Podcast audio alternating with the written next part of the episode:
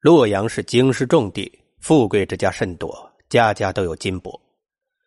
兵粮军中的羌胡兵普遍比较野蛮，杀人越货乃是家常便饭。汉兵和羌胡打仗或者打交道久了，也程度不同的沾染了这种习气。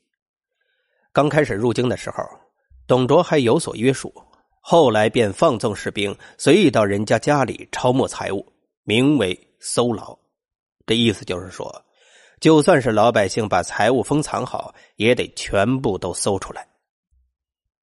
有一次，董卓军队派到洛阳东南的阳城，当地正在祭祀社神，士兵们竟敢将聚集在一起参加活动的男子全部杀死，又掠走妇女财物和牛车，然后驾着牛车一辆接着一辆的回到了洛阳。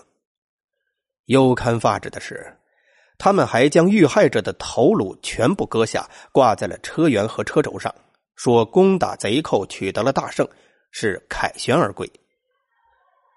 蔡文姬在诗中用悲愤的语调记录了当年的惨状，写尽了并良兵的野蛮。斩截无节仪，尸骸相称惧。马边悬男女，马后载妇女。明知军纪荡然，董卓却对此置若罔闻。事实上，他自己就极为残暴，经常用残酷的刑罚来威胁众人，树立自己的权威。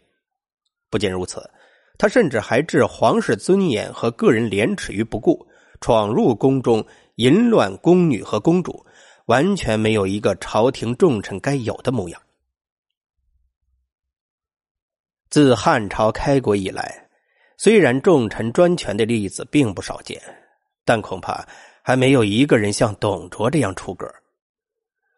董卓早年做游侠的时候，曾与很多随便惯了的羌人首领结交。有人认为，从那个时候起，董卓就可以算作是半个羌人了。他的种种恶行也都有可能与此有关。董卓及其军队的胡作非为，使洛阳一带陷入一片恐怖之中，社会秩序根本无法维持，人人惊惧不安，朝不保夕。到了这个时候，稍有远见的士大夫都已经对董卓完全失望。原先就反对召外将进京的曹操，则更加笃定董卓只是逞一时之势，最后终不免众叛亲离，归于失败。董卓对于曹操倒是很是欣赏，表请朝廷发表曹操为骠骑校尉，打算将他拉到自己的政治圈子，与之共议朝事。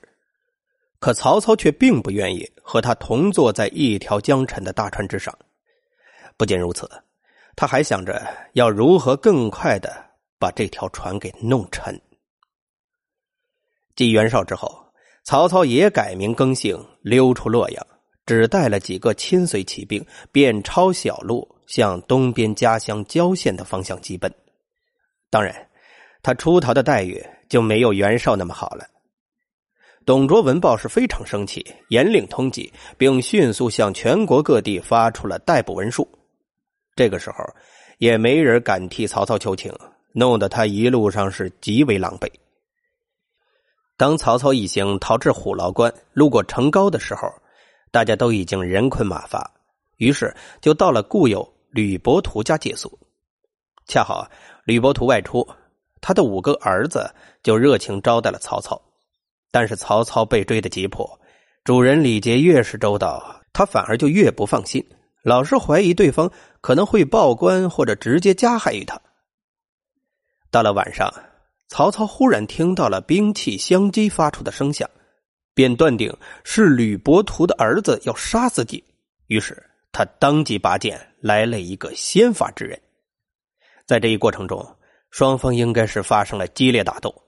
曹操十几岁就入宅行刺张让，犹能全身而退，那自然是身手不凡。更不用说还有亲随助力，最终包括家人在内的吕家八口全部被杀死。直到杀人完毕之后，曹操才发现，所谓的兵器相击，不过是石器相撞罢了。他杀错了人，怎么会这样呢？刚刚到底发生了什么呢？曹操悲伤自叹：“宁可我负天下人，休教天下人负我。”然后他悻悻出门，继续向东逃去了。关于吕伯图一案，更早的一本史记有不同记载。据上面说，是吕伯图的儿子想趁曹操等人熟睡之时杀死他们，抢劫财物和马匹，结果却被曹操发觉，遭到了反杀。问题在于，曹操一行人从洛阳匆匆逃出的时候，不可能携带很多财物。吕家兄弟也应该知道，曹操先前是带兵打仗的将军。并非是一个普通人，他们区区几个村民，就算是再贪财，也不至于为所获不多的一点东西，冒着直接对几个军武之人下手吧。很显然，不仅仅从出书的时间先后来推定何种实在更为靠谱，曹操在逃亡的路上神情高度紧张。一旦认为有人可能要谋害他，自然会做出应急的反应。而就当时客观的情景来看，在以为自己瞬间就会丢掉性命的情况之下，当事人通常也都来不及做冷静的思考和调查，因而发生不幸，并不是一件难以理解的事情。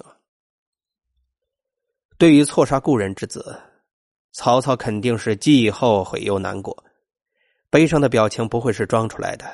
而且，当着自己的随从的面也用不着装。值得玩味的，恰恰是那一声叹息，日后正是他被演绎成了一句众所周知的曹操名言。这是在错误业已无法挽回的情况之下，一种强词夺理般的自我安慰。曹操因为出身于宦官家族。隐隐约约的自卑感和不安全感在其内心始终是挥之不去，由此就构成了他复杂性格中的另一面，也就是多诈多疑。在后世的小说和演绎当中，人们往往把曹操渲染的格外的狡诈狠毒，这固然与他的真实形象不完全相符。但以自我为中心，只是疑人图己，就不念故旧，不惜杀人。这种事情，曹操是完全做得出来的。